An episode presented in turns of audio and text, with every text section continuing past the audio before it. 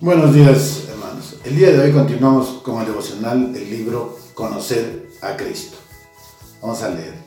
A menudo entendemos el comienzo de una historia cuando nos aproximamos a, su finalización, como el libro de Génesis. La palabra, las palabras iniciales del Evangelio de Juan son el principio.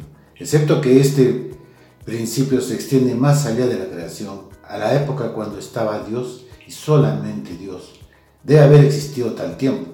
Por supuesto, porque si Dios es el creador, entonces hubo un momento en cuando solo estaba Él. La gran verdad del cristianismo aquí descrita por Juan en su Evangelio y repetida a lo largo del Nuevo Testamento es que Jesucristo estuvo antes del principio. Es la palabra de Dios.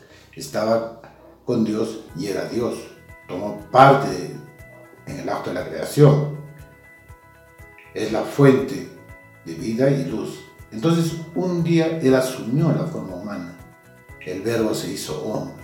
Vino a la tierra y llevó una vida que parecía como la nuestra.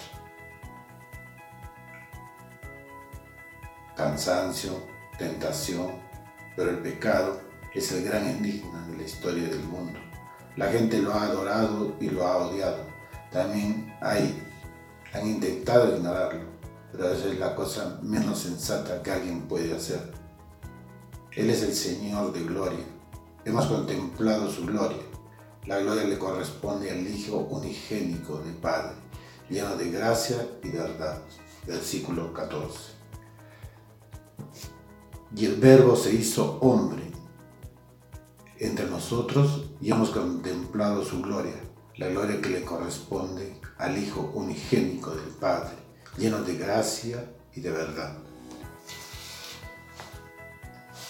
Tenemos que comprender, hermanos, que este verbo nos indica de que Dios habitó entre nosotros, se hizo hombre para sufrir, como dice Juan, ese cansancio, ese agotamiento, pasar lo mismo que nosotros pasamos.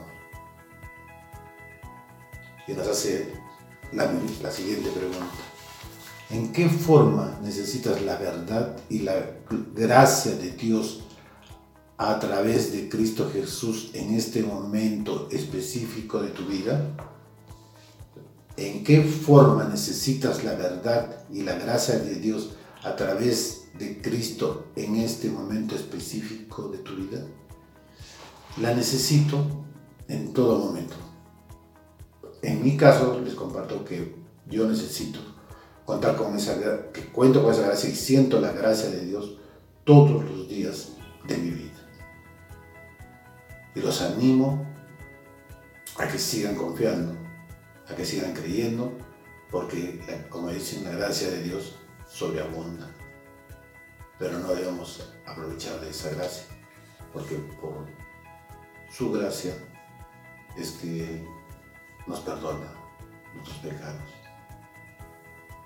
Gracias hermanos y los animo a que sigan leyendo este devocional.